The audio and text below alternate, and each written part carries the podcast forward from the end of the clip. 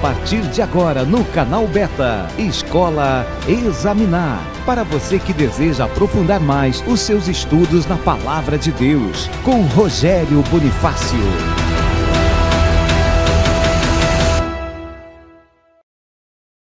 É um prazer estar aqui com você novamente. Estamos para hoje fazer algo diferente e vamos compartilhar com você. Hoje estou na companhia aqui do Cristiano, pastor Cristiano, Cristiano Portugal.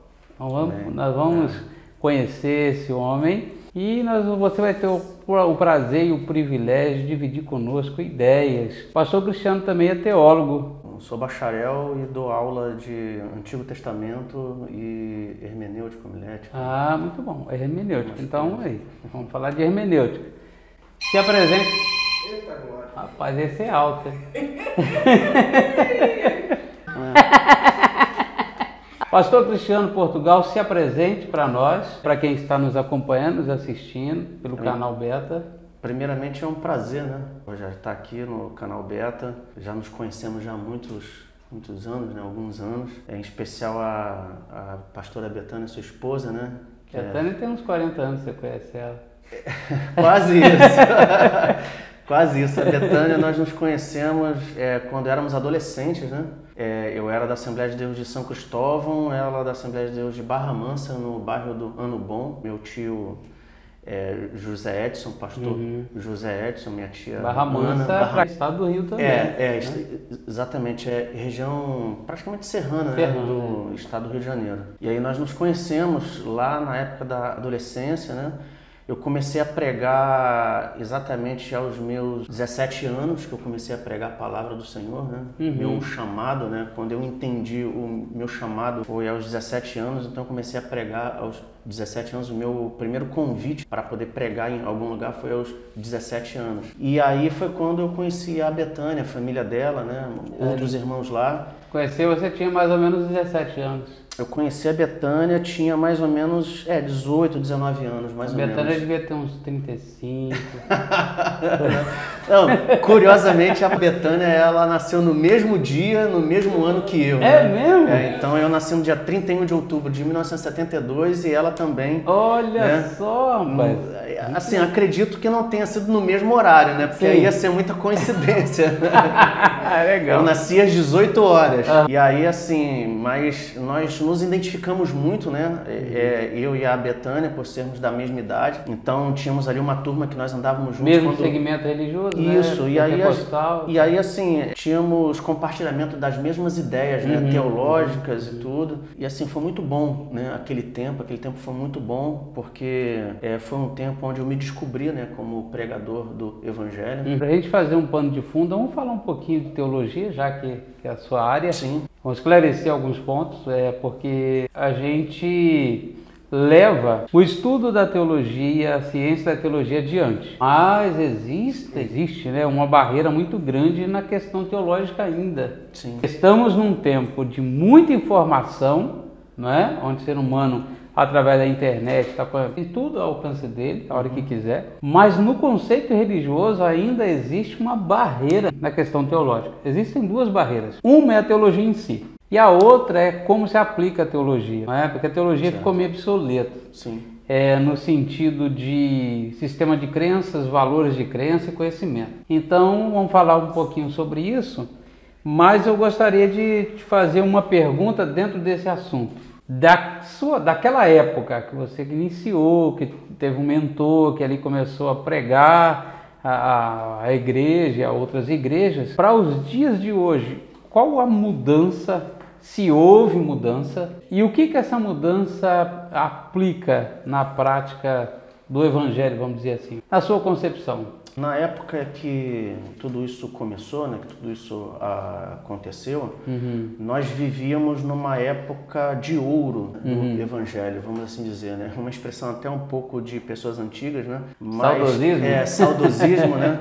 Mas foi uma época de ouro do evangelho aqui no Brasil. Justamente pelo fato de, de nós sermos moldados com a mente completamente aberta no que tange a igreja, uhum. né? No que tange o papel da igreja no mundo e a vivência do próprio cristão no mundo. Entendi. Entendeu? Então, é, naquela época foram formados né, homens e mulheres né, de Deus basilados na verdadeira teologia, né? na verdadeira uhum. doutrina bíblica, né? Uhum. Porque naquela época, como até hoje também, tem essa confusão entre, entre doutrina e costumes. É, né? exato. Então há uma confusão muito grande nesses dois, nesses dois assuntos que as pessoas não sabem o que é um ou, ou o que, é, é o outro, outro é. né? E a gente entende, né, quando a gente vai estudar teologia, quando a gente é, vai para um seminário, uhum. né?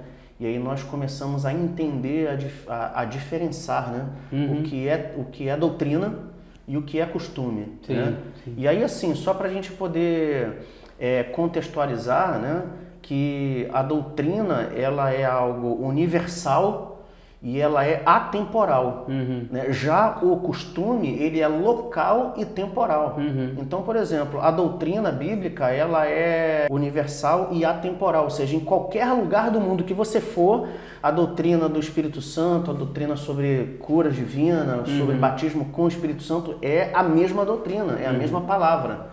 Entendeu? Seja ela em que tempo for, na década de 50, é, é, logo no início da carreira dos apóstolos na igreja primitiva e no nosso tempo, uhum. a doutrina ela é a mesma, ela não muda. Né? Já os costumes, eles são temporais e são locais. Então, uhum. por exemplo, o que antigamente era uma aberração, né, em termos de costume, né, hoje já é, já é aceitável. Sim, né? sim. Então tem essa confusão em que a gente consegue, né, numa igreja onde tem um pastor que se preocupe a ensinar a palavra, uhum. as pessoas elas têm essa, esse tipo de noção. É, deixando claro que você está falando no conceito da Assembleia de Deus, né? Você foi é criado na Assembleia de Deus, formado sim, na Assembleia sim, de Deus. Sim, fui formado Então, deixando de claro, porque é lógico que tem outras pessoas que seguem uma outra linha, como os ortodoxos, sim. né, os tradicionais. Então, é esse segmento, como você falou, a doutrina, o batismo com o Espírito Santo, você, acha, você ah, sabe que há não se torna divergência é, não se torna doutrina porque o batismo para o Espírito Santo dentro da Bíblia até é simples selo com o Espírito que é o ato de crer uhum. né, em uma linha reformada então é lógico que ele está falando da formação dele com a formação pentecostal eu digo a doutrina do Espírito Santo não a doutrina sim. do batismo eu me ah eu sim me, sim é.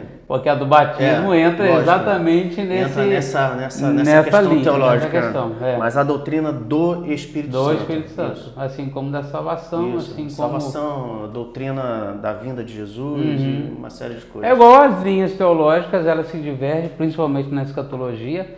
É a matéria onde mais há divergência. Sim. Eu acho que a escatologia ela não tem tanta veracidade, eu vou dizer essa palavra, exatamente pelas divergências de pensamentos. Por exemplo, tem uma linha que crê que haverá um rapto, outras não crê. Uhum. E na verdade, é, se você for para a Bíblia, você vê, vai vendo alguns pontos que realmente é complicado para algumas linhas de crer. Uhum. Então a escatologia ela tem as suas divergências, é muito difícil até você afirmar algo categoricamente como verdade, tanto tem mais de sete linhas. Sim. Então é a matéria onde tem mais complicação. É, eu, eu costumo dizer, Rogério, a seguinte coisa, que o Apocalipse, né, muitas coisas ali para nós interpretarmos é um pouco difícil porque são coisas que não, muitas coisas ainda não aconteceram. Uhum. Né? Algumas coisas sim aconteceram já.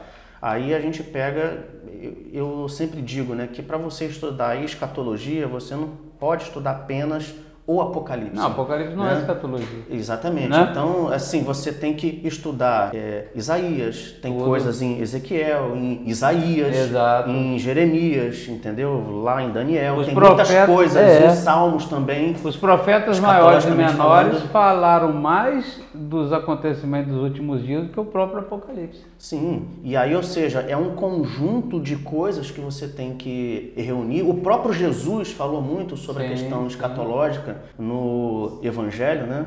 Então, é uma linha de raciocínios que você tem que reunir para você tirar alguma conclusão, conclusão, e as conclusões são inconclusivas. É, né? na verdade é o seguinte, tudo que entra dentro de uma linha de tradicionalidade, vira uma tradição, ela tende a roubar a verdade, Sim. a veracidade. Por exemplo, quando se trata da escatologia, a própria escatologia, ela ensina um princípio, que é uma profecia do passado, do presente e do futuro.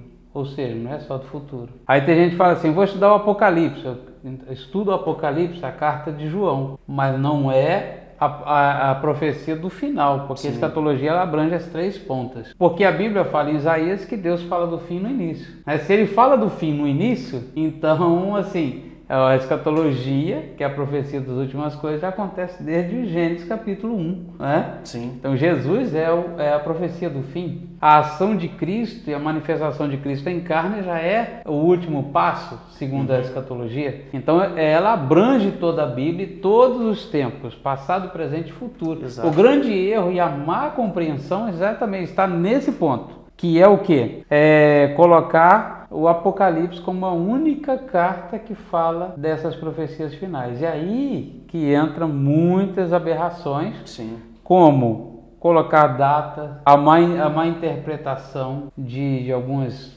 alguns fatos, né?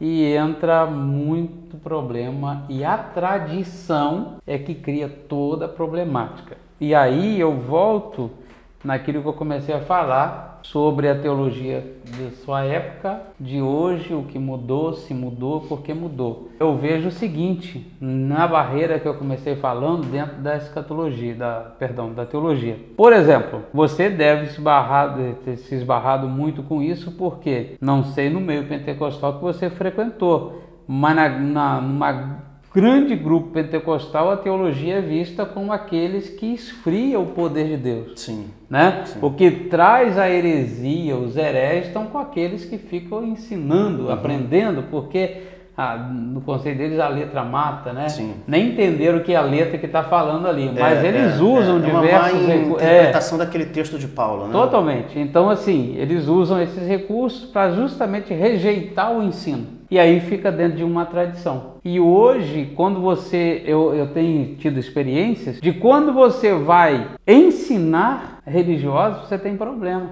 Eu fui chamado para dar um seminário dentro de uma igreja. Eu, eu, particularmente não gosto. Prefiro tirar aqueles que querem aprender para um outro local e ali, entendeu? Uhum. Tirar eles do habitat deles, eu acho que é bom que faz, já quebra um conceito, uhum. porque dentro da nossa casa a gente acha que a gente que manda, né?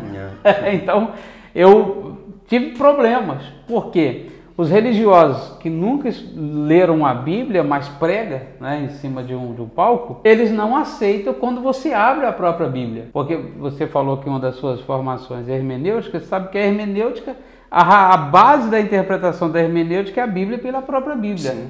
Então, sem a Bíblia não prova a Bíblia, ou sem a Bíblia não interpreta a Bíblia, né? Exatamente. Então, todos os conceitos tradicionais caem exatamente quando eu abro a Bíblia Sagrada. Porque se eu abrir a Bíblia, há dois tipos de abrir a Bíblia. Eu abro ela como um amuleto de crença, ou eu abro ela para conhecimento. Quando eu abro ela para conhecimento, a primeira coisa que cai são as tradições. É. Elas começam a cair. É e assim... a religião e o religioso não aceita quando quebra os seus cleros. Você é. sabe disso? É porque é o seguinte, Rogério, assim, é muitas, muitas, muitas pessoas, né, dentro da igreja, aí eu digo para você é, que são, entre aspas, né, crentes comuns uhum. e pessoas de liderança, que eles mistificam o que não é mistificável. Exato, exato, entendeu? É isso aí. E humanizam aquilo que não é humanizado. Que não é humano, é verdade. Entendeu? Então começa a ter esse tipo de problema. Por exemplo, eu costumo dizer, né, e quando eu vou dar aula eu falo isso abertamente, a Bíblia, né, 90% dela, 90% da Bíblia em termos de interpretação é uma interpretação textual. Uhum. Você vai ali interpretar o próprio texto. Uhum.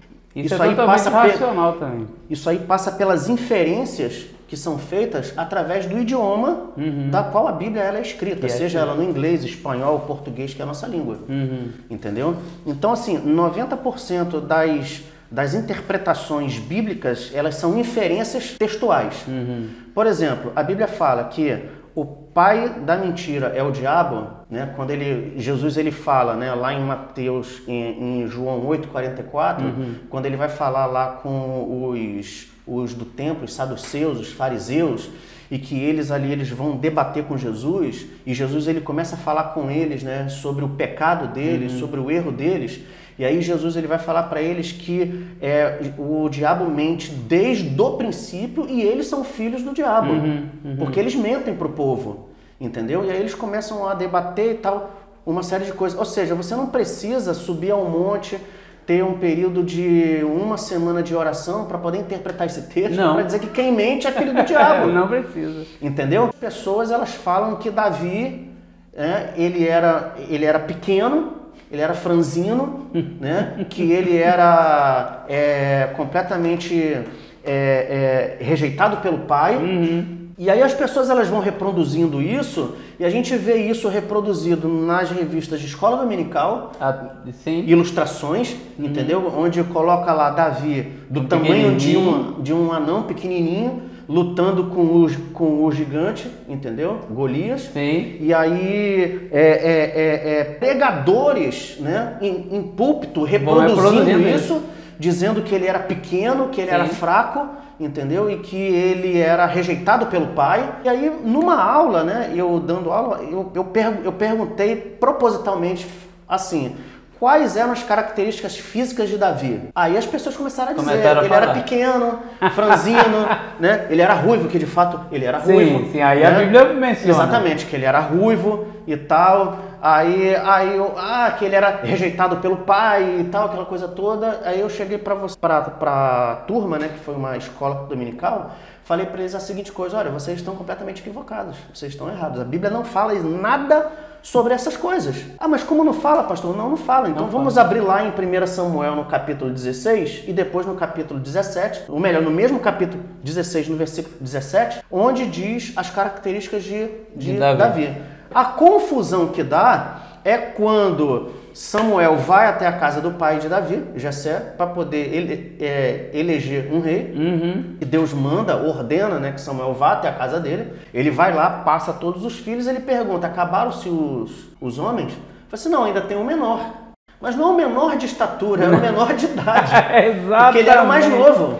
É né? maravilhoso. Davi tinha em torno de 16 anos na época. Uhum. Aí ele fala assim: nós não assentaremos à mesa até que ele chegue. Aí ele manda chamar Davi. Davi chega e aí assim Deus ele fala no coração de Samuel dizendo, olha, esse aí é, é o rei de Israel. Aí é, é, é, é, Samuel pega o chifre cheio de óleo, joga na cabeça dele uhum. e o unge como rei. Uhum. Quando Davi ele vai trabalhar né, no palácio é, lá com Saul, diz a Bíblia que Saul ele estava atormentado pelos espíritos malignos e aí ele pede para que alguém vá tocar harpa para ele. Ele fala assim, oh, encontre alguém que toque harpa aí para mim aí para que me acalme. Aí um dos soldados, um dos generais de, de Saul diz, olha, eu conheço um, um homem, Belemita. Ele é forte, forte. destemido, olha aí, olha sisudo em palavras.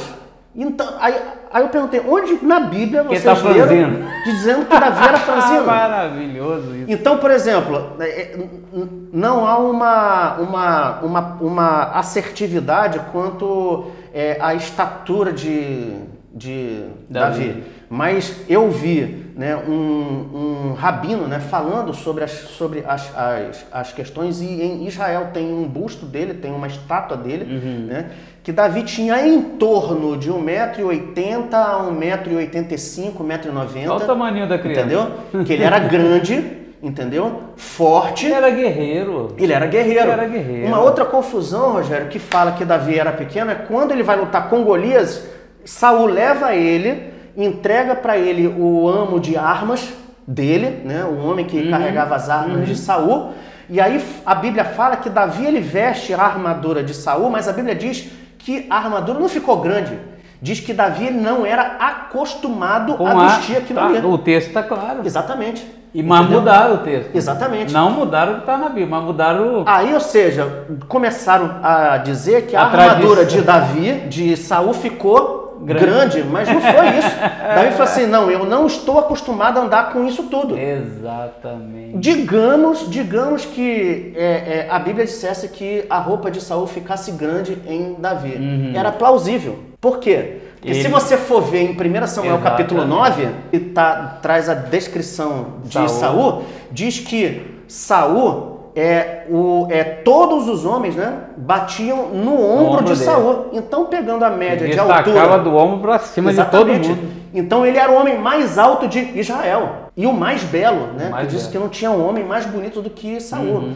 Então assim, levando em consideração a média de altura dos homens de Israel, Saul seguramente tinha mais de 2 metros de altura. Mais de 2 metros de altura. Entendeu? um Entre 2 gigante. metros, 2 metros Ele cinco. era um gigante. Um jogador de basquete. Um jogador de basquete. Se realmente a roupa dele ficasse grande em Davi, seria Era- plausível, era porque um plausível. camarada de 1,80m vestir uma roupa de uma pessoa de 2 Isso metros, se nas escrituras, tanto na Bíblia que você tem que é português, quanto no original, tá lá. Não, tem, não é pelo tamanho. exatamente. Né? Não tem isso. Mas se tivesse, eu, o que o pastor está dizendo é o seguinte: se tivesse, seria plausível pelo tamanho de Saul. Mas não tem, viu?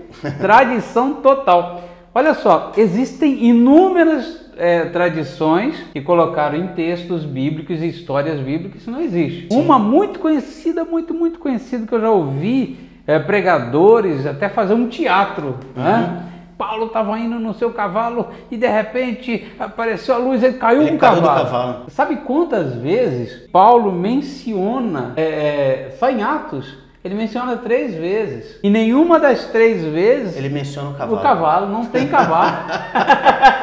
É. não existe Ele o cavalo. não menciona o cavalo. Não. Uma outra situação, Rogério, é o seguinte: é lá no início da Bíblia, quando as pessoas falam sobre Abraão, que quando Abraão estava na tenda, Deus está falando com Abraão na tenda, aí Deus fala assim para Abraão: Abraão, vem para fora, olha para o céu e conte as estrelas e vê se você pode contar. Essa também é famosa. Entendeu?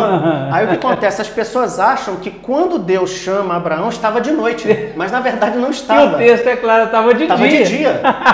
Então o que acontece? Você Deus ele- sabia que o texto estava de, que de dia quando Deus mandou ele sair? Não, não sabia. Exatamente, mas está lá no texto. Tá no texto. Porque no final do texto diz que Deus que vem um sono sobre Abraão e vem trevas sobre o dia. Exato. Entendeu? Ou seja, Quando ele escurece. foi chamado, Escurece. Quando Deus chama Abraão para fora da tenda e fala assim: Abraão, olha para o céu e conte as estrelas e vê se você pode contá-las. O que, que Deus estava querendo dizer ali naquele momento para Abraão? Abraão sai, logicamente que ele não vai ver estrela. não. A única estrela que ele vai ver é o Sol, porque o Sol é uma estrela. Uhum. Então a única estrela que ele viria seria o Sol, O Sol. certo? Mas as estrelas de fato do céu ele não enxergou. Aham. E ele deve ter se perguntado, mas Senhor, tá, tá de dia, Tá como de é que eu dia. vou enxergar as estrelas?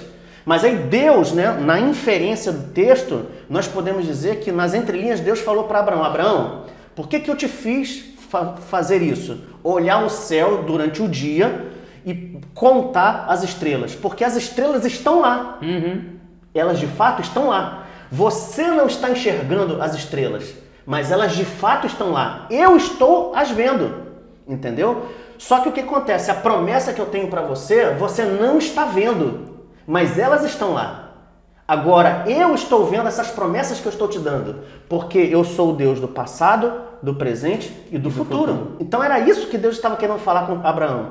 E aí as pessoas acham. Aí, né? aí usaram uma linguagem, virou uma tradição e todo mundo sai repetindo. E até em oração ora como, né, como é, no caso de Abraão. Existem várias questões que virou tradição e outras questões também por tradução. Sim, sim. Tem a tradição que nós É. estamos falando como texto, aquele famoso texto, não cai uma folha da árvore sem que Deus não quer, né? Esse virou um texto bíblico. Virou. Nem- Que não- que não eu já é. li a Bíblia mais de uma dezena de vezes. Eu não... Que não tem. Nunca o outro texto é: Deus não escolhe os capacitados, ele capacita os escolhidos. Esse também. Esse texto não tem na Não Bíblia. tem na- Essa frase é de Isaac Newton.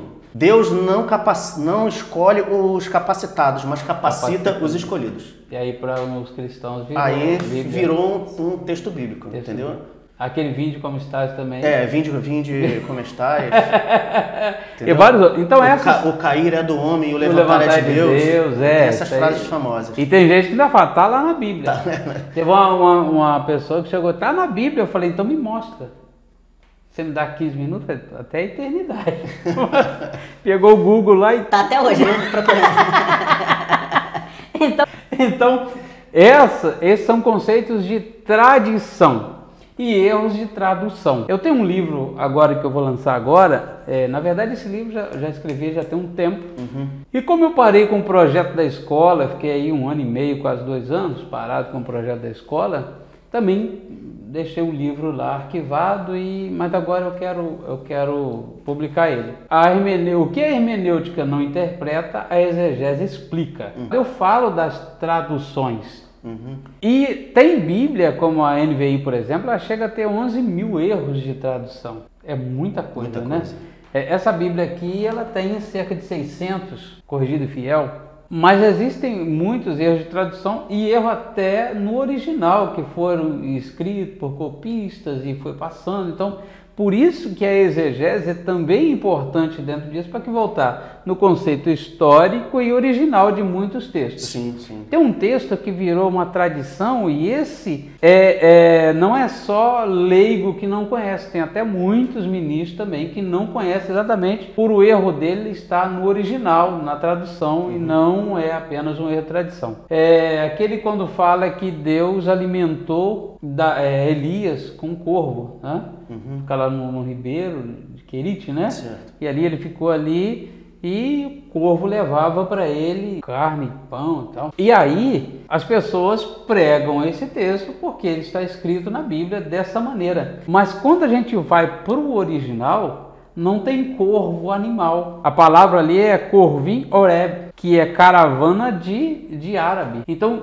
dentro do original, o que levava comida para Elias são, era a caravana dos nômades do deserto dos árabes, não era um animal. Uhum. Quando eu, eu falei isso, e nós usamos dentro do original de, de aula de exegese, muitas pessoas caíram, sabe, aquele negócio assim, de meu Deus, tirou o corvo. Como se o corvo fosse tão importante. Como né? se o corvo fosse importante, as pessoas se apegam. Por exemplo, no Novo Testamento fala Pedro, fala que não ia negar Jesus, aquela história toda, né? Jesus uhum. fala antes que o galo cante, cante, três vezes, você me negará, me negará. Né? E o galo canta de madrugada ali e no, quando ele fala a última vez, ele ih, cantou o galo. Uhum. Na nossa tradição, tradução, está galo. Sim. Mas no, no, grego, no é, grego não só é que não existia galo. Não existia galo dentro da cidade. No grego não é, no grego é corneta. É. Então era a corneta da troca da guarda. Da guarda, exatamente. Ia tocar, antes, quando ele negasse a terceira vez, era a hora dela tocar. Então exatamente. na troca de guarda to, tocava-se a corneta lá, a trombeta, né? Isso. E aí ficou na nossa tradição o galo. o galo. E aí eu fui dar aula e muitas pessoas saem sem o galo. Teve um senhorzinho muito bacana, ele falou assim, então quer dizer que agora acabou o galo para mim? O galo. É porque assim, é muitos animais, né? É por causa da tradição judaica, eles não podem ficar dentro dos limites dentro, da cidade. Exatamente. E um dos animais que não podem ficar são, são aves, né? Galos hum, e galinhas. E galinhas. Então ficava fora da cidade, né? Por causa de questões de animais imundos e tal, uma Isso. série de coisas. São uma lista de animais como porcos, né? Que não poderiam ficar nos limites da cidade. Então, é, da, de onde Jesus estava e até onde os animais eles ficavam, né? assim, é, é, é, é uma distância muito grande para se ouvir um barulho de um galo cantando. Não né? É. Mas aí, no caso, justamente era a trombeta da troca das guardas, né? Ali do templo, né? Do templo. E aí, no caso, aí tinha aquela trombeta e, ela, e, e, e essas trombetas elas eram tocadas é, é, mediante aos turnos né, dos horários ju, dos horários judaicos. Né? judaicos. Né? Então a, nona, a, a, terceira hora, a sexta Exatamente. hora, a nona hora. E aí essas trombetas elas eram tocadas de acordo com esses horários. Agora um fato também interessante também, Rogério, que é que está lá em Gênesis, que você, lógico, né, você conhece também, e muitas pessoas elas elas travam a sua mente quando a gente fala essa essa essa questão, é lá em Gênesis, né? no, no, no capítulo 1, o versículo 1 e o versículo 2, né? uhum. né? quando fala lá né, que no princípio criou Deus os céus e a terra, e a terra era sem forma e vazia. Ponto. Uhum. Né? E aí é, e aí tem lá, né? E, e é, e o Espírito de Deus parava sobre a face das águas e tal. Então, entre o versículo 1 e o versículo 2 do capítulo 1 de Gênesis, há um lapso temporal ali de milhares e milhares de uhum. anos. Porque é, quando nós vamos para o original, né, ali aquele, quando diz assim, no princípio criou Deus os céus e a terra, ponto. Bom. E aí diz, né, na próxima oração, e a terra, no original, diz: tornou-se tornou sem forma e vazia. Uhum. Né? Bereshit, Exatamente. exatamente.